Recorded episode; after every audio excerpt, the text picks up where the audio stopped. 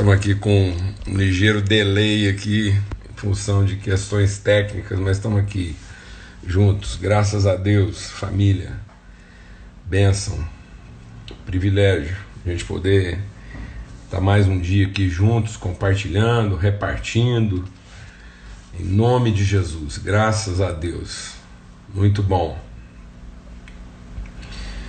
maravilha. Forte abraço aí para todo mundo, viu? Graça e paz seja multiplicada, virtude multiplicada sobre a vida de todos aí. Em nome de Jesus. Em nome de Jesus.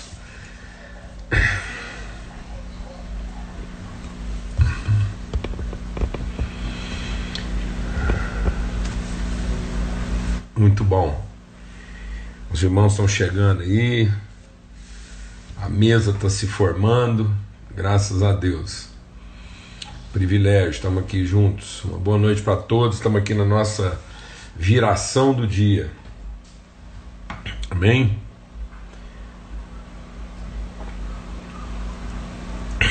Tempo da gente compartilhar, repartir, fortalecer o coração um dos outros. Em nome de Jesus. Forte abraço aí para todo mundo. Muito bom. Para quem está chegando aí agora, e nós estamos meditando sobre o livro de Neemias. Estamos lá no capítulo 4, né? Fizemos os três primeiros capítulos, capítulo 4 agora de Neemias, compartilhando sobre liderança redentiva. Em termos de desafio aí, de confronto, né, de cidade assolada, como é que nós podemos ser levantados por Deus para exercer? Já tomei meu próprio aqui. Muito legal, essas expressões de carinho aí, maravilha. Mel com própolis, legal.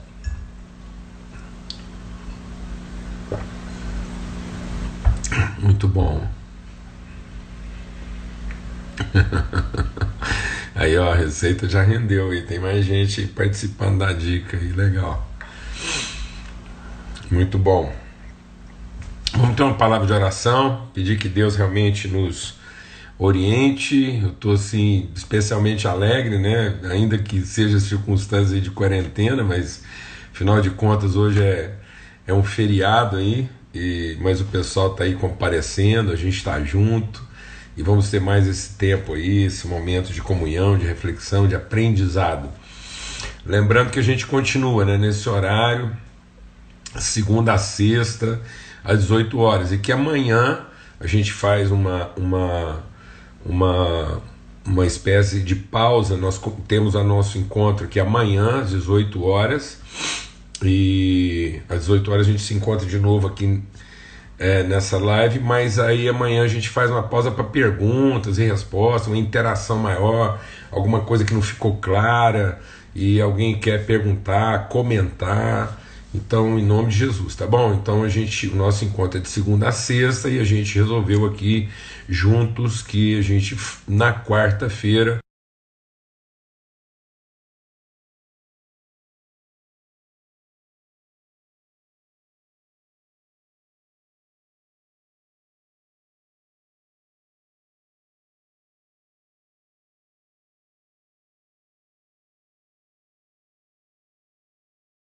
encontro mesmo, na tua presença, essa mesa que o Senhor prepara para nos instruir, para nos preparar, para nos orientar em tempos de desafio, ó Deus, para que nós possamos andar por revelação. Nós queremos é isso.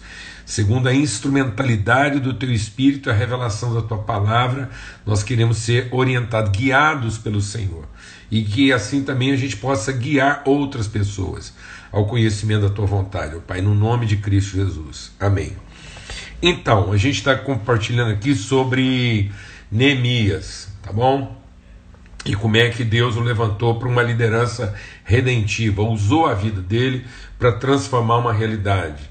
Então, Deus não quer pessoas hiperativas, Deus quer pessoas proativas. Então, muitas vezes, na, na ansiedade de satisfazer nossas carências, né, de suprir nossas necessidades, nós nos tornamos pessoas hiperativas, nós estamos cheios de atividades, mas não temos proatividade. Então, como é que nós podemos exercer uma liderança, como é que nós podemos cumprir na vida um papel redentivo, ou seja, não apenas estarmos ocupados, mas estarmos orientados.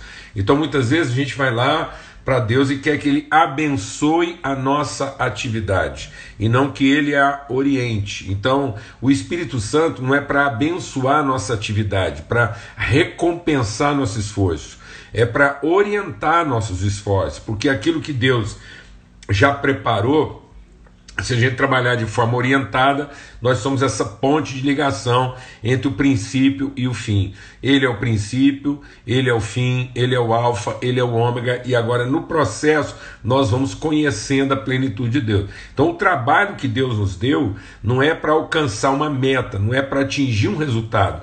O trabalho que Deus nos deu é que é um processo que ao ser desenvolvido, ele forma a pessoa. Então não, Deus não quer o seu esforço para alcançar uma meta. Deus quer a sua atenção, a nossa atenção, nosso aprendizado para formar uma pessoa. Então, no fim, Deus está querendo formar pessoas que sejam plenas. Então, as nossas atividades não são o serviço que a gente presta para Deus alcançar as suas metas ou conquistar né, os seus espaços, não é nada disso. Então não é o serviço pelo serviço, mas é algo que nos ensina, que nos transforma, transforma o nosso entendimento.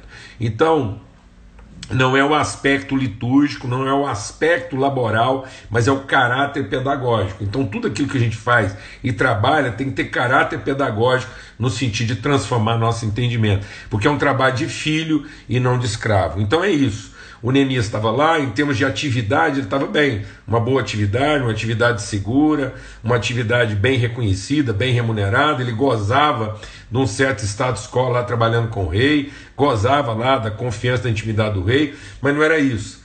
Não era ele estar ocupado e ter uma, um bom reconhecimento e uma boa remuneração da sua ocupação, mas era de fato cumprir o seu propósito, e o propósito é que naquilo que ele fizesse, ele pudesse redimir o seu povo. Amém? Então, para que, a, que a nossa para que a nossa liderança seja redentiva, a gente compartilhou alguns aspectos aqui. Então, o primeiro deles foi o quê? Convicção de responsabilidade. Deus nos chamou para cumprir um propósito e não simplesmente para nos ocupar. Amém? Então, nós temos que ser responsivos a Deus. Muitas vezes a gente quer que Deus seja responsivo a nós. Não, nós somos responsivos a Deus. Deus tem um chamado, Deus tem uma, um, um, uma vontade a ser estabelecida e realizada, e Ele nos chamou para estarmos com Ele na realização dessa vontade. Então, esse senso de responsabilidade, assumindo a responsabilidade, assumindo ser resposta para a realização da vontade de Deus. Amém? Então, para que a vontade de Deus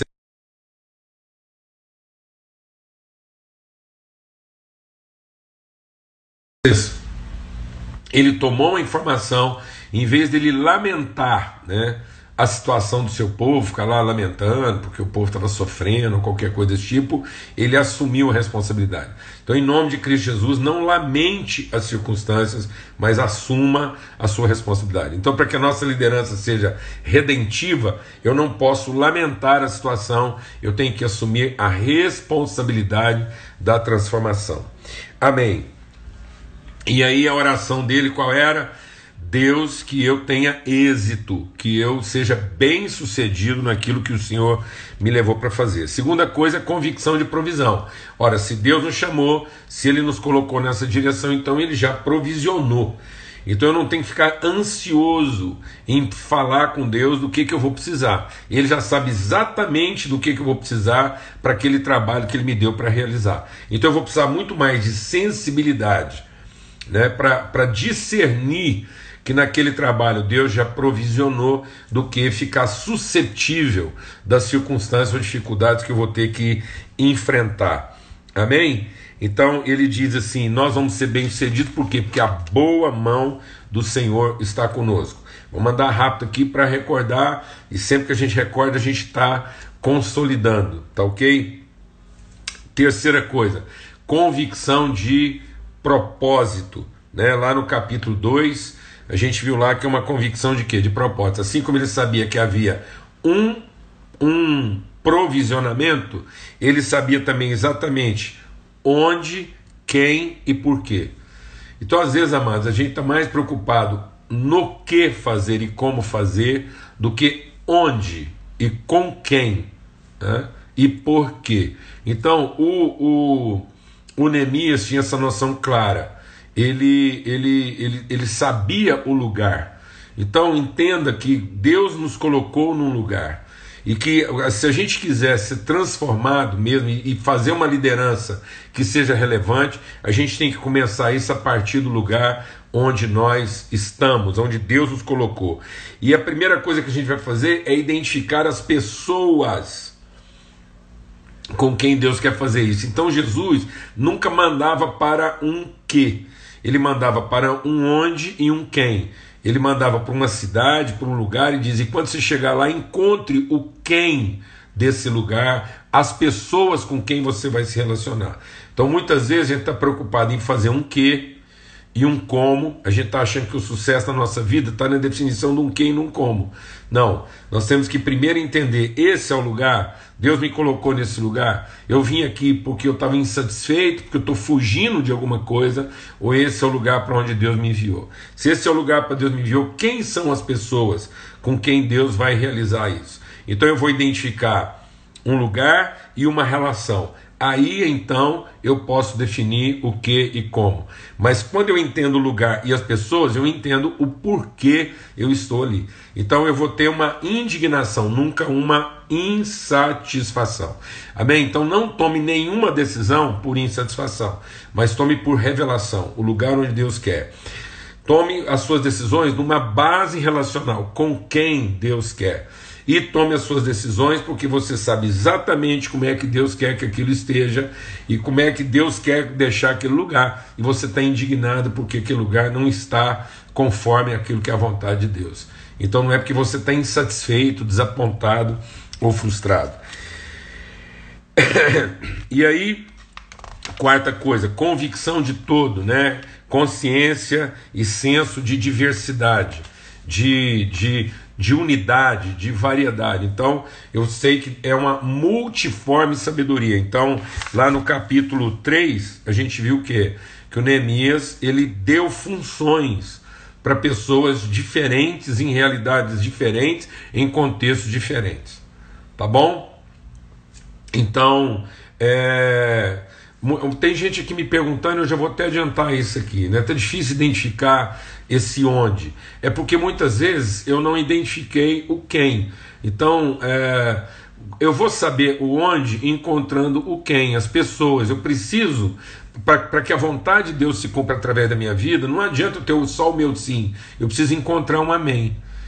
Então eu tenho que encontrar a pessoa. Por isso que o Neemias ele não trabalhou isso sozinho. Ele, ele tinha uma, uma visão pessoal, peculiar, mas não individual. Então, por mais que ele tivesse uma percepção bem peculiar, era a percepção dele, Neemias, isso estava compartilhado numa relação. E às vezes você está tendo dificuldade de, de saber se esse é o lugar que Deus quer, porque você nunca trabalhou também o quem desse lugar. Você não se dedicou a encontrar as pessoas, porque você está só preocupado em resolver situações ou querer o seu problema resolvido nesse lugar. Então o lugar passa a ter para você uma conotação fisiológica e não relacional. Amém? Então, o lugar de Deus é o lugar da relação, é o lugar onde os encontros acontecem. Amém? Então, eu vou saber que esse é o lugar. Então, o lugar tem um quem, é sempre esse onde é um onde quem. Esse quem é um quem onde, ou seja, é um lugar da relação, é a mesa, é onde uma relação se estabelece para que então o Espírito de Deus revele o que, que vai ser feito.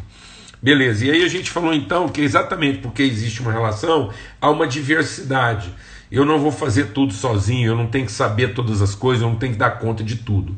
Glória a Deus, amado, em nome de Jesus. Então eu vou saber que cada um tem um papel e cada um tem uma função. E isso foi muito legal, porque a gente viu aqui no Neemias o que? Que ele falou: olha, então começa lá pela porta que está à frente de você. Então cada um começou essa revolução, essa transformação, essa redenção a partir daquilo que estava diante dele. Né? Em nome de Jesus. Depois, ontem, a gente falou uma coisa que eu queria, depois está, está gravado, você volta lá, que é a questão da convicção de processo. Ou seja, eu não posso. Tem muita gente que é, que é fissurada, é, ela, ela fica quase obcecada com meta, com alvo, com essas coisas, e ela não entende o processo. Aí, nessa obsessão, ela se agarra, ela se apega a formas, a métodos, a estruturas né? E, e aí ela não entende o processo, ela não tem a mobilidade do processo. Eu vou falar uma coisa bem rápida, muita gente me ouviu falar sobre isso. Trabalho é força vezes distância. Não adianta eu empenhar muita força se eu não estou vivendo o deslocamento, se eu não estou vivendo o processo. Então, às vezes, era, era preferível um pouco menos de, fo de força e um pouco mais de deslocamento, entender melhor o processo. E às vezes eu estou empenhando muita força, mas eu estou radical em cima de uma obsessão, de uma ideia obsessiva. Eu estou agarrado a um sagrado. Eu tenho que viver um processo santificador e não ficar na defesa de um objeto sagrado. Por isso que a gente falou na reflexão de ontem sobre esquecendo das coisas que para trás fica, eu avanço para aquelas que estão diante de mim. Amém? Então você lembra lá que enquanto o povo estava engajado, envolvido né, com o processo da construção, ele estava indo bem. Mas toda vez que eles tinham que mexer com entulho, a força deles desvanecia, eles desanimavam. E é aí que muitas vezes.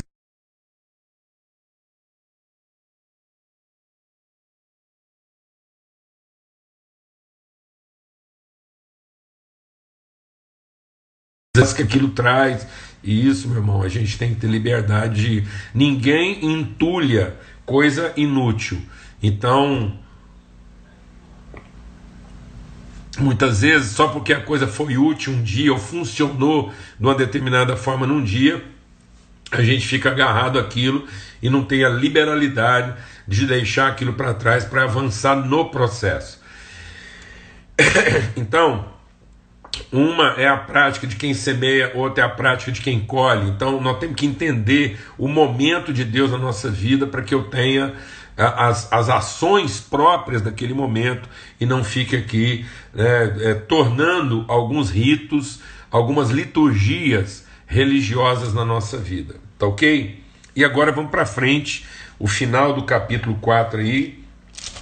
Eu queria chegar logo nisso. É, então tá aqui. No, no, na outra metade do capítulo 4, é... às vezes é difícil entender esse raciocínio. Eu queria até compartilhar uma coisa com você. Eu entendo quando a gente diz que às vezes é difícil, mas na verdade muitas vezes é mais difícil de aceitar e não de entender. E entender às vezes a gente entende, mas não quer aceitar porque sabe que isso vai ter um custo na nossa vida e nós estamos apegados àquilo. Então, na verdade, a gente até entende, mas às vezes não quer aceitar, porque aquilo choca e a gente sabe exatamente aquelas coisas com as quais nós estamos agarradas e que estão ocupando um espaço indevido na nossa vida, estão nos impedindo, de fato, de avançar nos processos de Deus, porque é mais confortável você ficar agarrado àquilo que é, um dia fez sentido e que a gente tem mais facilidade de lidar. Né? E aí o texto continua e ele diz assim, né? depois que ele passa daquela parte, ele diz assim. É, disseram, porém, nossos inimigos: nada saberão disso, nem verão, até que entremos no meio deles e os matemos, e assim faremos cessar a obra. Quando os judeus que habitavam na vizinhança deles dez vezes nos disseram: De todos os lugares onde moram subirão contra nós, então pus o povo por famílias nos lugares baixos e abertos, por detrás do muro, com suas espadas, suas lanças e seus arcos. Inspecionei-me, dispus e disse aos nobres, aos magistrados e ao resto do povo: Não os temais, lembrai-vos do Senhor grande e temível, e pelejai pelos vossos irmãos, vossos filhos, vossas filhas, vossa mulher e vossa casa. E sucedeu que, ouvindo os nossos inimigos, que já o sabíamos e que Deus tinha frustrado o desígnio deles, voltamos todos nós ao muro, cada um à sua obra.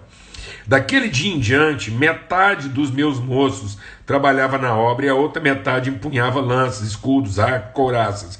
E os chefes estavam por trás de toda a casa de Judá. Os carregadores por si mesmos tomavam as cargas, cada um com uma das mãos fazia a obra e com a outra segurava a arma. Os edificadores, cada um trazia sua espada à cinta, e assim edificavam. O que tocava trombeta estava junto de mim. Disse eu aos nobres, aos magistrados e ao resto do povo: grande extensa é a obra, e nós estamos no muro, muito separados, longe uns dos outros. No lugar em que vocês ouvirem o som da trombeta, ali acorram e vão ter conosco. Nosso Deus pelejará por nós. Assim trabalhávamos na obra. Metade empunhava lanças desde o raiar do dia até o sair das estrelas. Também nesse mesmo tempo disse eu ao povo: cada um com seu moço fique em Jerusalém, para que de noite nos sirvam de guarda e de dia trabalhem. Nem eu, nem meus irmãos, nem meus moços, nem os homens da guarda que me seguiam largávamos as nossas vestes, cada um se deitava com as suas armas à direita. Amém. Então vamos prestar atenção no seguinte: o segundo, a, a, segundo, a, a sexta coisa que a gente quer considerar aqui é convicção de intensidade. Se a gente quiser exercer uma liderança redentiva, se nós quisermos ser agentes de transformação em tempos de dificuldades, se nós queremos ser as pessoas que Deus vai levantar para reedificar a cidade, nós temos que entender que haverá o que? Luta disposição para a luta, entender que nós estamos em guerra. Amado, sinceramente, às vezes eu penso que as pessoas não entendem que nós estamos enfrentando uma guerra espiritual, que isso não é uma atividade qualquer, que nós estamos em luta, que o mundo jaz no maligno. E às vezes nós estamos esperando condições favoráveis para cumprir o nosso propósito. E isso não vai acontecer. Eu tenho uma premissa na minha vida. Quando eu percebo que as coisas estão ficando muito fáceis, eu penso assim: eu devo ter tomado alguma decisão errada. Eu devo ter errado em algum lugar. Porque se a coisa começa a ficar fácil demais, eu começo a achar que está fácil, que está acontecendo assim, muito sem resistência, então em algum lugar eu devo ter tomado a decisão errada. Porque quando Jesus nos comissiona, quando Jesus, lá depois da multiplicação dos pães, chamou os discípulos para entrarem no mar, numa hora improvável, ele os induziu, a palavra de Deus diz que ele os forçou, ele os impeliu a entrar no mar. Esse, esse, esse, esse impulso, essa disposição gerada por Deus no nosso coração, ela vai encontrar um ambiente desfavorável. Então muitas pessoas pensam que foi que Jesus chamou, ele que deu a vocação, você está cumprindo um propósito de Deus, que então é porque Deus que te chamou, é Deus que está fazendo, então que você vai encontrar uma situação favorável, porque você está trabalhando para Deus, negativo. É exatamente porque nós estamos aqui estabelecendo o reino de Deus que nós vamos encontrar um ambiente de oposição. Nós temos que sempre lembrar que a terra prometida de Deus para nós é uma terra já ocupada de maneira indevida. Então vai haver resistência, vai haver luta, né? vai haver oposição, e é isso que nós precisamos entender. O que que fez, deixa Deus ministrar no nosso coração aqui, o que que fez com que aquele povo não ocupasse a terra prometida quando foi o tempo de ocupar? Porque eles acharam a terra maravilhosa. Qual era o único defeito que aquela terra tinha? Porque ela tinha o quê? Ela estava ocupada. E ocupada indevidamente. Então, esse, esse nível de expectativa vai gerar em nós exatamente o desapontamento que não pode acontecer. Às vezes a gente tem uma expectativa de que porque nós estamos trabalhando por Deus, Ele que falou, Ele que deu um chamado, estou aqui, ah, um chamado, seja qualquer área de ministério na sua vida, qualquer que for o ministério. Aí você acha que as pessoas vão apoiar isso, vão entender, vai estar todo mundo a favor. Não,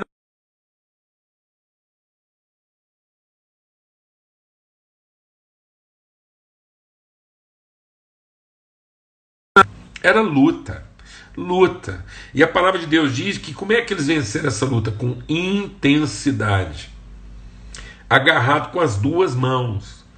Não é fazendo pela metade, não é meio coração, meio esforço. E eu percebo que às vezes muitas pessoas estão entrando nos processos de Deus com meia força. E elas se desapontam porque muitas vezes elas estão enfrentando um determinado nível de resistência. Eu vou ler para você o que, que Paulo diz aqui, né, quando ele escreve aos Gálatas. Ele diz assim: porque a carne luta contra o espírito.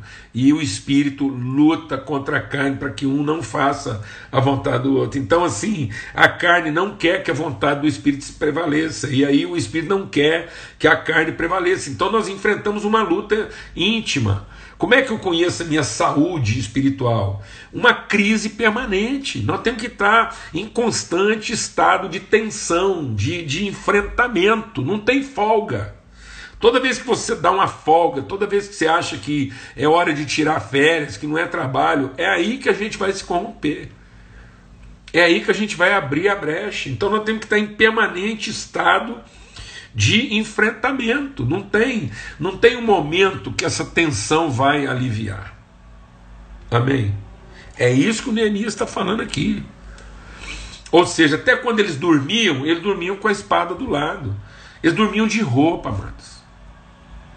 E eu percebo muitos irmãos que acham que eu não sei, acho que, acho que nós estamos aqui nesse mundo para tirar férias, que em algum momento vai aliviar, não vai aliviar não, amados. Isso aqui é uma guerra. O inimigo quer devorar seus filhos, quer devorar sua família. E às vezes a gente ama os filhos, ama a família, acha que tudo bonitinho, a casa bonitinha, o lugar que eu finalmente conquistei, que eu queria tanto morar, casei com a mulher que eu sonhei, tenho os filhos que eu sonhei, a gente acha que isso vai, vai ter uma folga, não vai ter folga, não. Aqui o Neemias disse o quê? Lutem. E sabe por que vocês têm que lutar? Lutem pelas suas famílias, lutem pelos seus filhos, lutem pelas suas filhas. Não tem folga. O inimigo anda ao derredor buscando a quem ele possa tragar. Não há escrúpulo. não há escrúpulos. Uma vez é, eu estava viajando, uma das viagens que eu fiz para a Europa, eu sentei do lado de um, de um libanês. E, e a gente começou a conversar. E ele falou para mim que era de Araguari, cidade vizinha lá, de onde eu nasci, o Berlândia. Aí a gente começou a conversar, eu perguntei para ele é, o que, que ele fazia? Ele falou para mim que tinha uma atividade lá de, de, de extração de pedras sempre preciosas. Eu até, apesar da minha família ser lá de Estrela do Sul, que era um lugar de garimpo de diamante, eu não sabia que tinha outro tipo de mineração naquela região. E a gente foi conversando e eu quis saber dele é, como é que era essa situação, como é que ele vivia como libanês, aquela tensão dele lá no país, né? Aí ele falou assim para mim, falou, olha, um dos maiores problemas que a gente enfrenta lá naquela região ali do Oriente Médio, aqueles enfrentamentos lá, é a participação do Ocidente. Falei, como assim? Falou, é porque vocês ocidentais, vocês têm uma noção de guerra com escrúpulos. E aí os, os falsos escrúpulos de vocês atrapalham lá a gente, porque a, a gente vive lá uma situação de guerra. Então, entenda uma coisa, para nós lá não tem alvo civil ou militar, lá tem inimigo ou amigo. Guerra. Ele falou assim: não tem esse escrúpulo lá que vocês querem estabelecer, porque isso é uma falsidade na cabeça de muita gente. Porque lá para nós é o seguinte: o, o, o, o, filho do meu inimigo é inimigo do meu filho. Então, assim, quanto mais cedo eu resolvi aquilo, mais cedo eu estou protegendo o meu filho. Então, eu, eu entendi, por mais que isso seja difícil para gente. Nós não temos que ter essa crueldade contra as pessoas. Mas nós precisamos entender que nós estamos no meio dessa crueldade. E às vezes você está esperando que o mundo vai te tratar com um escrúpulo que não vai. Não vai. O nosso inimigo não veio para sentar, conversar e negociar. Não foi isso que Jesus falou. Falou: oh, o vosso adversário ele vem para sentar, conversar e negociar. Não, ele vem para matar, roubar e destruir. Então, quando ele olha para os seus filhos, ele não vê uma criança de três anos, ele não vê um bebê de seis meses, ele vê alguém para ser destruído. O mundo jaz no maligno, não tem que viver um estado de assombração, mas também eu não posso viver um estado de, de, de arrebatamento, de ilusão, de negação, em nome de Cristo Jesus. Então, Deus nos colocou numa situação de, de enfrentamento. Ele falou o que para Josué? Ele disse assim: Sabe o que eu quero de você? Coragem. Eu quero que você medita na minha palavra e tenha coragem porque eu te farei herdar aquilo que eu te dei por promessa, e ninguém poderá te resistir. Mas quando ele diz que ninguém poderia nos resistir, ele não diz que ninguém se oporia. Então eu preciso entender o seguinte: que esse mundo é um mundo de oposição, os ventos são contrários, e eu não tenho que viver um estado de pavor, eu não tenho que viver ansioso, eu não tenho que viver aterrorizado, eu não tenho que viver medo, mas eu tenho que viver uma postura, uma diligência uma intensidade. Eu não posso fazer as coisas com meia força. Eu não posso fazer as coisas só com uma das mãos. Eu tenho que entrar nisso com as duas mãos. Isso tem que ter todo o meu entendimento, todo o meu coração, toda a minha força e toda a minha alma. Então, eu tenho que ter o que? Uma convicção de intensidade. E às vezes eu percebo que está faltando cristãos que sejam intensos. E aí, porque eu não sou intenso, eu vou ficar meio desapontado, e isso vai gerar o quê? Uma frustração e uma consequente ansiedade. Então não tem que viver um estado de assombração. O Neemias dormia. Ele não ficava acordado a noite inteira. Ele fala aqui que ele deitava para dormir. Mas ele deitava como? Com a espada do lado, ele dormia vestido. Ele estava sempre pronto, amados. Ou seja, para o Neemias não tinha surpresa não tinha hora. Então ele não era um cara ansioso. Ele sabia a hora de cada coisa, mas ele sabia que ele estava ali para enfrentar uma realidade que era oposta e que ele enfrentaria uma oposição, apesar de ele não enfrentar uma resistência. Então aprenda isso aqui hoje. Às vezes você está esperando que não haja oposição. Não, quer dizer para você que haverá oposição. O que não haverá é resistência, porque ninguém poderá nos resistir todos os dias da nossa vida, mas não vai ter folga. E aí, quando a gente lutar, nós vamos lutar por nós, pelos nossos filhos, pela família, pelas pessoas, pela nossa comunidade. Então, nós não vamos lutar pela empresa, nós não vamos lutar pelo negócio, nós não vamos lutar pelo salário, esquece isso. Você quer ver Deus honrar a sua vida mesmo e você ser bem sucedido e ter uma liderança redentiva? Lute pelas pessoas e entenda que nós estamos numa guerra de libertação, porque as pessoas estão num mundo de escravidão e o mundo jaz no maligno, à espera, gemendo que os filhos de Deus se revelem. E isso vai ser o que? Luta. Então Neemias deu essa orientação, ele diz: lutem. O vento são contrário, lutem. Eu estarei convosco todos os dias da vossa vida. Lutem. Ninguém poderá te resistir. Todos os dias eu te farei herdar. Lute. Tudo que Deus quer de nós é o que? Ousadia, intrepidez e não timidez, covardia, comunidade ou negação. Então, em nome de Cristo Jesus, nós estamos precisando de pessoas mais bem posicionadas. Nós estamos precisando de pessoas que não estejam aqui querendo, é, em algum momento, ter folga. Não vai ter folga não vai ter folga, a corda não vai bambear. Nós vamos trabalhar isso de corda esticada, nós temos que aprender a encontrar refrigério, encontrar alegria, encontrar descanso nesse ambiente. E não ter que viver uma coisa assim, um, um alucinógeno, uma coisa que, que, nos, que, que negue esse estado de enfrentamento. Amém? Em nome de Cristo Jesus, o Senhor. Em cooperação uns com os outros. Ele diz o seguinte: onde tocar a trombeta, a gente se ajunta e a luta. É uma mão trabalhando e a outra segurando uma arma. É luta. Nós não vamos encontrar nesse mundo nenhum ambiente favorável. É uma terra possuída, é uma terra que jaz no maligno, é um enfrentamento. O pensamento da humanidade está corrompido e agora nós temos que enfrentar isso com senso de plenitude, de integridade. Então Deus quer pessoas que sejam íntegras, sejam plenas, sejam inteiras nesse enfrentamento, sem ansiedade, sem medo, sem assombração. Porque as pessoas que não estão intensas nisso e não entendem isso, depois vai acontecer lá. O mar está revolto, os ventos são contrários. Jesus estava orando, então Jesus está orando por nós, ele está intercedendo por nós para quê? Para que o mal não aconteça? Não, amado, para que a gente não desfaleça. O que, que ele avisou para Pedro? Pedro, eu vou interceder por você. Para quê? Para que o mal não venha sobre você? Não. Ele diz: o diabo pediu as vossas almas para peneirar vocês como trigo. Sabe o que quer dizer isso? Quer dizer que não vão ser colocados numa peneira e jogados para cima, o vento vai soprar e vai ser um, um redemoinho, meu irmão. E aí a oração de Jesus é que para que a gente fosse poupado desse estado? Não. Para que quando isso acontecesse, a nossa alma não desfalecesse. E que na hora que a gente entendesse esse lugar de luta e de enfrentamento, a gente pudesse ajudar nossos irmãos, cooperar uns com os outros. Uma luta de família, é pelos filhos, é pela família, é pelos irmãos. Glória a Deus, em nome de Cristo Jesus.